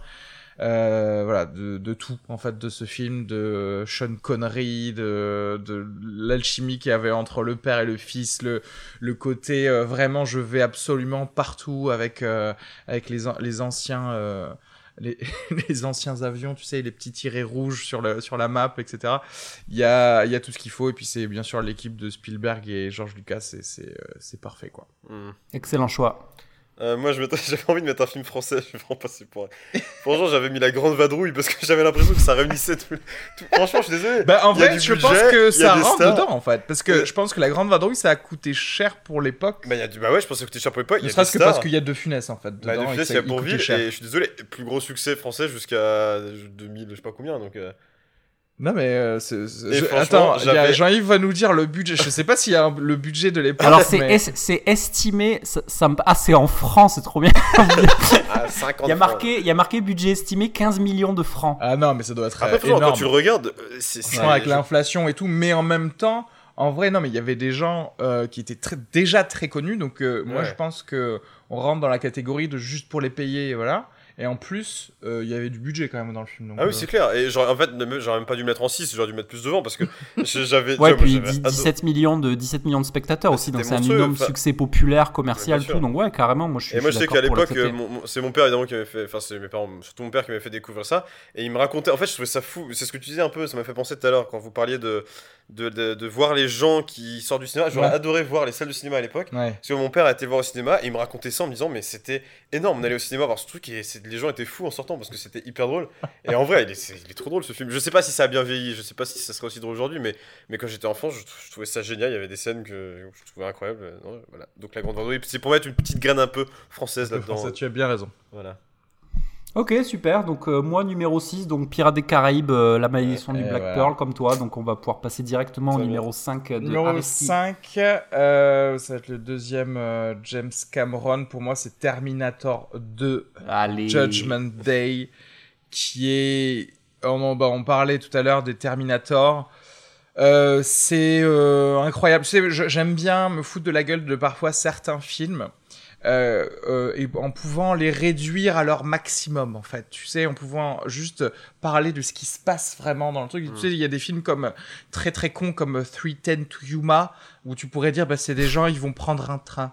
Voilà tu vois, tu vois où en gros il se passe pas grand chose dedans. Et Terminator 2 c'est impossible de Ouais. faire ça. Parce qu'il y a des gens qui reviennent du futur pour tuer la mère de celui qui va. Et c'est, c'est, j'ai- et c'est trop bien, c'est génial. C'était extrêmement inventif euh, aussi, euh, que ce soit euh, visuellement ou euh, euh, au niveau du scénario. Ça a créé, mais combien de, euh, de catchphrases à base de hasta la vista et tout ça euh, de, euh, dans tous les films d'action et euh, clairement euh, iconique pour, euh, pour Arnold Schwarzenegger. C'est encore aujourd'hui vraiment très très plaisant à, euh, à regarder. C'est très intelligent aussi. Donc euh, voilà, numéro 5 pour moi. Euh, mon numéro 5, ce serait euh, Batman Dark Knight Rises, donc le troisième Ah. de Christopher Nolan. Euh, parce que j'ai- le deuxième est aussi dans ma liste, mais un peu plus haut. Mais euh, le, troi- le troisième était vraiment fort. Je me rappelle de, euh, du. Comment il s'appelait de, Tom Hardy Ouais, ouais, Tom Hardy, la scène dans le stade, et ça qui était incroyable. Ah Pour tout le monde en otage, c'était assez fou. Enfin, de toute façon, les trois Batman de Christopher Nolan sont assez géniaux. Mais euh, le deuxième est pour moi le meilleur. Mais le troisième est quand même un bon souvenir. Je Ouais. l'avais vu au cinéma à l'époque. J'avais j'ai vraiment trouvé ça. Enfin, je aussi une grosse claque. Enfin, comme tu, ce que tu décris depuis le début, Jean-Yves, c'est. Genre visuellement, c'est, ça part dans tous les sens. Euh, le scénario est quand même hyper bien construit. C'est suffisamment euh, long pour qu'on soit pas frustré. euh. Et, là, on peut pas dire que c'est trop de la nostalgie de quand on était jeune. Bon, c'est vrai que ça faisait du, ça fait du, un, un petit moment, mais c'est vrai que je me souviens avoir pris Ah oui, non, c'était pas si la claque, quoi. Tu sais, le truc de te dire, j'ai envie de le revoir, en fait. Ouais. J'ai envie de revoir Bane parler, etc. Et en plus, parce que j'ai aimé. euh, par rapport, je suis pas un gros fan de films super-héros, mais justement, j'ai adoré les, les Batman de Christopher Nolan parce qu'il y a pas. C'est pas juste du super-héros de. C'est pas genre juste, vas-y, j'avale ce truc euh, sans poser de questions et tout. Je trouve qu'il y a un côté hyper sombre et tout ça qu'on n'a pas forcément dans, dans tout ce qui est Iron Man, Avengers et tout, quoi. Euh, là, il y, a un- il y a un côté hyper sombre, hyper euh, dur parfois, qui est vachement intéressant dans les Batman. Il a, il, a, il a mis tout le monde d'accord, c'est sûr. Et Ouais. puis j'ajouterais même que sur Dark Knight Rises, que moi j'adore, il a quand même réussi à presque nous faire, non, nous faire croire, parce que moi je me rappelle très bien devant le film que, euh, que Batman allait mourir, quoi. Que quand oui, il, se fait, il se complètement. fait latter la gueule par, euh. par Tom Hardy, euh, il y a vraiment, tu, tu sais que c'est ce truc qui n'existe plus d'ailleurs dans les, les super-héros actuels, les Avengers, où il y a un, un- un rapport de force, un équilibre qui est complètement bisé par le fait que tu, on te fait accepter que de toute façon ils sont immortels et qu'ils peuvent pas mourir et c'est des batailles qui durent des heures, etc. Voilà. Là, clairement, tu vois Bruce Wayne au fond d'une cave, il est, il est en, il est en état de mort, quoi. Tu vois, donc du coup, tu te ouais. dis clairement. C'est Nolan, est-ce qu'il va pas aller au bout du truc et il y a, il y a un rapport inversé ou voilà. Et c'est ça qui, dans Dark te- il y a, y a une vraie dynamique, il y a une vraie montagne russe émotionnelle. Quoi. Tu sais, c'est cette, monte, cette descente aux enfers qui après revient en apothéose. Enfin, c'est vraiment, tu, ça te traverse dans tous les sens. Quoi, tu vois, c'est ça qui. Et aussi, désolé de rajouter le, le péri-cinéma aussi, si tu savais que contractuellement, c'était le dernier film de la trilogie, donc Oui, c'était possible, en fait, tu vois. Oui, C'était pas euh, le côté genre, ah, mais on sait qu'il a signé pour deux autres films, et donc, euh, donc voilà. c'est vrai. Excellent, excellent choix. Bravo. Euh, ok, et du coup, le... c'est toi maintenant, c'est ça le prochain? C'est pour moi pour le numéro 5. Alors moi, mon numéro 5, c'est Matrix euh, des frères Wachowski euh, de 1999 euh, que j'ai revu, que j'ai revu et que, et que vraiment euh, que j'adore. Je, je- je l'ai- tu vois, c'est marrant parce qu'il y a quelques films, je voulais vraiment les revoir pour être sûr que je les mettrais bien dans un top 10 euh, blockbuster. Et en fait, Matrix, c'est vraiment cool, ça vieillit super bien. Euh, pourquoi? Parce que il y a il y a- en fait, il y a très peu d'effets spéciaux dans Matrix. Tu sais, c'était le, c'était l'époque où euh, euh, on, commençait vraiment à mettre de la 3D un peu dans tous les sens. Et finalement, euh, hashtag Steven Spielberg, hashtag Jurassic Park. Finalement, dans Matrix, il y a énormément de cartouches de guns qui tombent par terre avec des petits bruits. Ouais. Il, y a éno- il y a énormément de scènes de guns. Il y a même des choppers. Excuse-moi, mais le chopper, c'est un élément essentiel du, euh, du blockbuster, blockbuster, ouais, d'action. Euh, donc vraiment, et puis il marque vraiment une transition dans le, dans le cinéma euh, d'action mainstream, puisque c'est vraiment, ça marque vraiment, tu sais, ce, cette espèce de saut du, du gros blockbuster vers le, cette mode au numérique, à la science-fiction, des technologies, etc. Il y a vraiment, on sent vraiment qu'il y, a un- il y a un vrai tremplin dans ce film, tu vois. Et, euh, et c'est bien joué, c'est- et c'est très divertissant. Et euh, donc voilà, Matrix, quoi. Parfait. Euh, moi, bah, le numéro 4, euh, Aliens, le 2, donc euh, bâtard. en français Alien le retour, du coup je te rejoins, pour moi c'est bah, voilà, c'est c'est le premier dans la liste des James Cameron. Il en, a Super. quand même, il en a quand même deux, voilà. D'accord. Euh, moi, je mettrais en quatrième, je mettrais. euh, alors, je sais pas si ça compte, si c'est un blockbuster quand même. euh, The Boat That Rocked, qu'on avait appelé euh, Good Morning Ah. England en France. Je par- Franchement, c'est pareil, j'avais regardé ça sans savoir trop ce que c'était. Et donc c'est ce film qui parle d'une radio pirate sur un bateau large de l'Angleterre à l'époque Ouais. où on ne pouvait pas diffuser trop de rock. Et c'était génial avec Philippe Seymour Hoffman qui était qui joue une espèce d'animateur radio. euh. Je, je vais être obligé, je crois, de mettre un veto sur ça. hein. C'est Hein pas un blockbuster, je pense. Bah, hein. y a je des suis stars, pas sûr ça que ça a cher. coûté très très cher. Ça hein, a comme cartonné. Ça a cartonné, c'est sûr, mais euh, est-ce que c'est on rentre pas dans le truc du film d'auteur, Oh, tu sais- Ah ouais? qui a Ah, C'était populaire, il y avait toutes, il y avait toutes ces, toutes ces chansons hyper pop et tout, euh, enfin plutôt rock mais très populaires, non? Ce serait marrant que genre le tout le budget soit passé dans les droits SACEM de Ça, des, des coups et des coups Est-ce que est-ce qu'il y a des explosions dans ce film ou pas? Que Non, mais justement, c'est pour Non. ça que ça change un petit peu. Ça change un petit peu, il n'y a pas d'explosion. les questions, tu sais, les questions avec les, les cases à cocher. Est-ce que quand ils diffusent la radio, est-ce qu'ils sont dans des choppers ou pas quoi? Ça que je Non, mais justement, c'était pour changer un petit peu. Il n'y a pas d'explosion, il n'y a pas de mort, mais euh, quoi que Tiens, a vous nous- mort, je crois. Voilà, que les auditeurs nous répondent et nous envoient un message. Est-ce que on prend The Boat That Rocked ou pas? Voilà. Jean-Yves, le numéro 4. Alors moi mon numéro 4 c'est euh, Bad Boys, euh, Ah. Bad Boys de, Ah, de- ouais, de je Michael Bay avec euh, Will Smith et Martin Lawrence, euh, qui est un gros film d'été puisqu'en fait il y a tellement de soleil californien que quand tu regardes ce film tu peux même littéralement bronzer pendant que tu regardes le film parce, qu'il y a- parce que c'est toujours filmé en coucher de soleil avec des palmiers, euh, c'est euh, c'est très divertissant. Euh, c'est de l'action pure, c'est du gun, c'est des, des slow motion de gars qui sautent, pa, pa, pa, qui sautent sur des comptoirs et qui, Ouais. et, et- et voilà qui, qui, qui donne lieu à des, à des bonnes à des bonnes scènes de, de bons gros films de l'été quoi Ouais. donc voilà euh, Bad Boys Michael En- Bay euh, En plus, c'est marrant parce qu'on parlait des suites tout à l'heure. Moi, je trouve que le 2 était largement au-dessus du premier. dans Ah bon série. Ah, j'avais adoré mais le 2. le 2, il est irregardable, franchement. Oh, mais Là, pour le coup, en termes largement de. Il y a trop de. Je, je- je le dis rarement, mais il y a trop de kérosène. dans- mon, euh, mon numéro 3, bon, bah, on je vais rejoindre un peu voilà, le- l'esprit de ce qui a été dit. C'est du Nolan, c'est The Dark Knight tout court. Ouais. C'est celui avec le Joker qui est considéré Ouais. comme l'un des meilleurs films de tous les temps par beaucoup, beaucoup de, de, de monde. Et euh, ça allie blockbuster et vraiment qualité euh, et intelligence de, de, de script. euh, donc euh, voilà, numéro 3 pour moi. Et ça a marqué beaucoup de. Petit petit fun fact d'ailleurs sur euh, Dark Knight que moi j'adore aussi euh, où on est encore dans Nolan qui continue à euh, faire du nouveau mais avec des vieux pots avec des grosses explosions Euh, c'est la, la fameuse scène de- du Joker qui fait péter l'hôpital. Ouais. Euh, cet hôpital est un vrai hôpital qui était en voie de destruction, qui a été acheté juste pour le faire exploser. Donc là, on est clairement dans les années 90 où on fait péter du dur avec du kérosène et, du- et des flammes, tu vois. Ouais. Et du coup, parce que même encore aujourd'hui, même si ça commence, euh, ça, c'est encore très difficile, à moins d'avoir euh, 800 millions de dollars de budget, de faire des bonnes flammes en 3D qui a l'air d'être vraies. Ouais. Et dans The Dark Knight, comme ce sont des vraies flammes, c'est c'est Oui, intemporel en fait. parfait, C'est ouais. Vraiment, tu sens, tu sens ah, la chaleur qui vient frotter ta joue de ce truc Ouais. qui vient d'exploser. a- Très intéressant que tu parles de faire des flammes en images de synthèse et de la difficulté. Mon numéro 2 va en discuter. Ah, mais en plus sur ça, il y a cette anecdote justement sur X Ledger, apparemment qui est le sursaut quand il Ah oui. elle explose, qui est un vrai sursaut parce que ça a pété plus tôt que prévu, je sais Ouais. pas quoi, et il a vraiment flippé, et c'est pour ça qu'il se barre en courant vers l'ambulance. Ouais. que... Bref, Euh, vas-y, les gars, est-ce que je peux vous balancer mes 1, 2, 3 euh, Euh, oui, parce que En là, fait, Fabien est pressé, avocat, donc ouais. il va nous. euh, ça, vous, ça vous dérange pas Ouais, Allez, vas-y, vas-y, vas-y, nous, on y va. Et vous débattrez sur ma droite. Alors moi, je mettrais en troisième, euh, je mettrais Very Bad Trip. D'accord. Ah, Euh, putain, pas con, j'avais pas du pas tout mal. pensé à ça. J'avais Blockbuster Ouais, comédie un pour peu, le c'est vrai, ouais, c'est pas mal. blockbuster Pareil parce que je m'attendais pas, je, je savais pas du, je m'attendais à voir un truc un peu beauf et tout, et en fait c'était hyper drôle et plutôt, franchement c'était plutôt bien écrit pour un truc qui se veut un peu, euh, euh, un peu débile quoi. Oui, c'est ouais. pas si débile en vrai, c'est Ouais, plutôt bien foutu l'histoire de, on essaie de reconstituer la soirée. Et. Qui a clairement fait en plus la carrière de plein de, plein de monde, Bah, hein, que ce soit ouais. Bradley Cooper ou Zach Galifianakis, etc. Euh, ensuite je euh, mettrais, ouais non j'aurais mis, pardon j'aurais mis Bad Boys 2 en troisième et Very Bad Trip en deuxième quand même. Ah ouais, ok. Et euh, Dark Knight en premier. Ah, Dark Knight en euh, premier, donc on revient à, voilà. à tout ça. je- voilà, voilà. bien, de toute façon, mon top 3 était pas si euh, fou. Ouais. Non, non, mais c'est bien. euh, Very Bad écoute, on Trip, va pas parce que c'était. euh, c'est pas, c'est tu vois, c'est pas du blockbuster avec des explosions, mais c'est.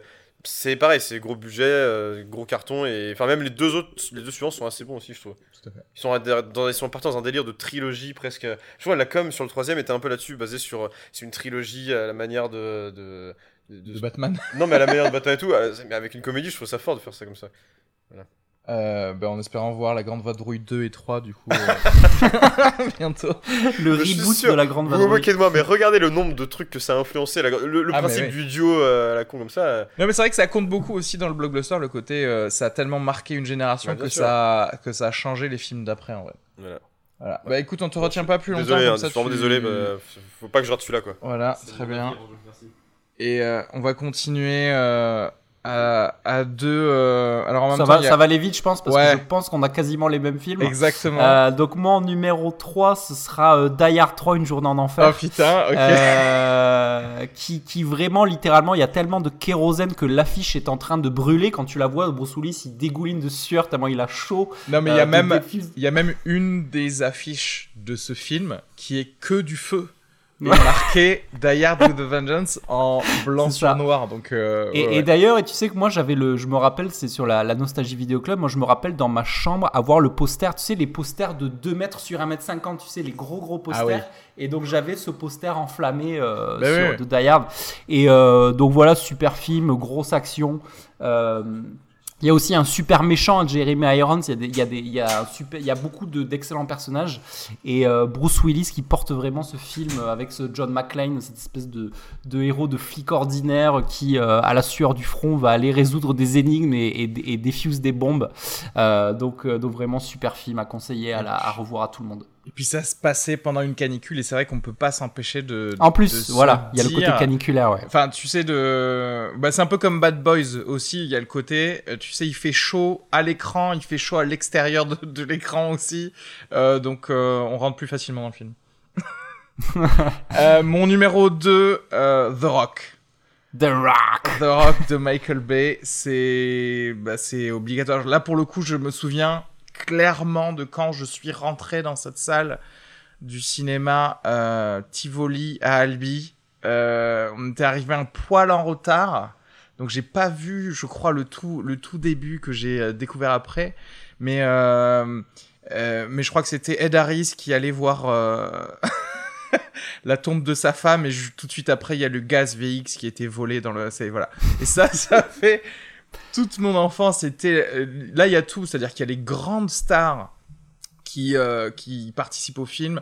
C'est le film à- à gros budget, c'est du Jerry Bruckheimer, donc tu sais qu'il y a toute la machine de marketing derrière de l'époque déjà, alors que c'était 95 pour le coup, ou 96, non c'est ça, 95 je crois, euh, et qui, euh, qui avait vraiment vendu le film. Il me semble même qu'il y avait, il y avait pas eu un, un passage à Cannes aussi de toutes ces personnes-là, peut-être pour euh, en mode hors compétition pour euh, film tout ça. Et euh, bah ouais. Pour le coup, c'est voilà, c'est très important. C'est le blockbuster aussi. Voilà. Bon, moi, du coup, j'ai un peu triché parce que comme je savais que tu mettrais ce film, je l'ai pas mis. Du coup, j'ai réussi à tweaker un petit top 11, tu vois. Mais effectivement, je te rejoins. The Rock, ça reste, ça reste un classique très divertissant. Et puis, puis voilà, Nicolas Cage, quoi. Nicolas Cage, Sean Connery. Enfin, c'est, c'est, oh, il, il a presque réussi à, à remettre cette espèce de coolitude de daron qu'il y avait dans Indiana Jones 3. Tu sais, il Ouais. est un peu là, euh, genre, euh, il fait quand même des clins d'œil à son, à son personnage de James Bond, puisque c'est son personnage, c'est le vieux agent du MI6 qu'on a enfermé dans une prison. Donc, euh, donc il y, a de la- il y a de la nostalgie à ce niveau-là aussi. Et euh, donc voilà, c'est très cool, c'est très divertissant. Ok, alors moi, mon numéro 2, euh, pour vérifier, mais ça va être de la redit, mon numéro 2, c'est Dark Knight le, de 2008, hein, avec le Joker, euh, pour toutes les raisons qu'on a déjà dit. Et mon numéro 1, bah, tu l'as déjà dit aussi, c'est Die Hard with a Vengeance. Une journée en enfer, donc euh, Die Hard 3. euh, voilà, parce que là aussi, euh, c'est. Euh, ça réunit tout, on en a parlé, c'est l'été, c'est Bruce Willis. Et puis, et puis l'élément, ce qu'on appelle l'élément comédie aussi, avec Samuel Jackson qui arrive, il y a cette espèce de binôme à base de, avec des, des snappy one-liners un peu qui fusent dans tous les sens tout le temps. Et ça, c'est vraiment, un, c'est vraiment un, un truc fort du divertissement, je trouve. Et puis aussi les énigmes à résoudre du, Bah, du ça, méchant, ça fait très mot fléché d'été, tu vois. j'adore, j'adore. ça fait très cahier d'exercice. c'est clair. C'est clair. Bon, mon numéro 1, mon numéro 1 qui est la quintessence du blockbuster, c'est bien sûr Volteface de John Woo avec euh, Nicolas Cage et John Travolta. Euh, pourquoi ce film il est trop bien? Je l'ai revu, ça prend pas une ride parce que t'as Nicolas Cage déjà.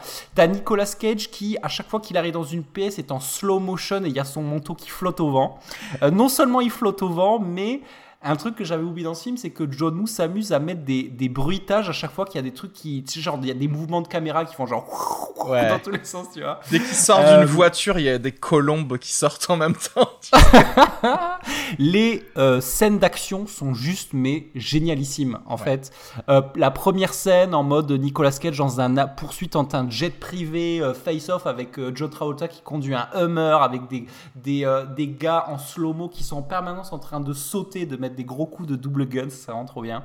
Et un élément qui est très années 90 aussi, qui s'est perdu aujourd'hui certainement à cause de la 3D, c'est que on disait quoi à l'époque? On disait ce film il est trop bien parce que quoi? Il y a des superbes cascades mon gars. Et oui, Ouais. dans ce film, t'as des gars, t'avais un vrai savoir-faire de gars qui oui, qui sautent d'une plateforme pétrolière à 50 mètres de haut au ralenti Ouais. en slow motion. Et ça c'est un vrai gars qui le fait.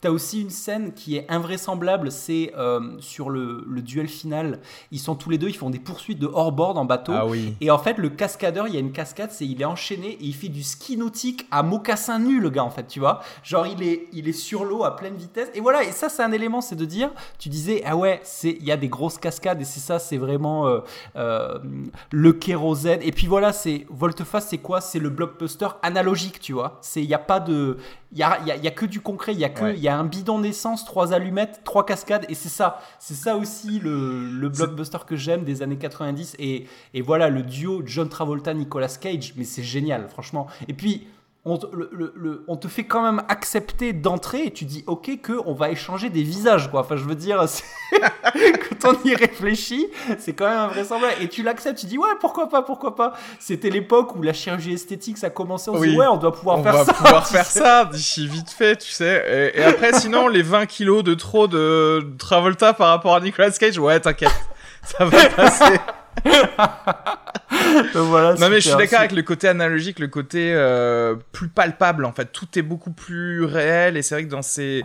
Et et aussi c'était pour ça que ça coûtait cher en l'occurrence. Du coup ça a validé le fait que ce soit un film à gros budget. C'est qu'aujourd'hui on a cette facilité d'avoir des films qui sont des films d'action qui vont peut-être avoir soi-disant mille fois plus de spectacles qu'un ancien film, sauf que tout est en image de synthèse et on le, enfin, on le, on le voit en fait, ça se voit qu'il n'y a rien de d'aussi spectaculaire. On sait qu'il n'y a pas de cascadeur parce que on voit pas le mec avec la, la petite perruque qui va pas. C'est ça, c'est ça.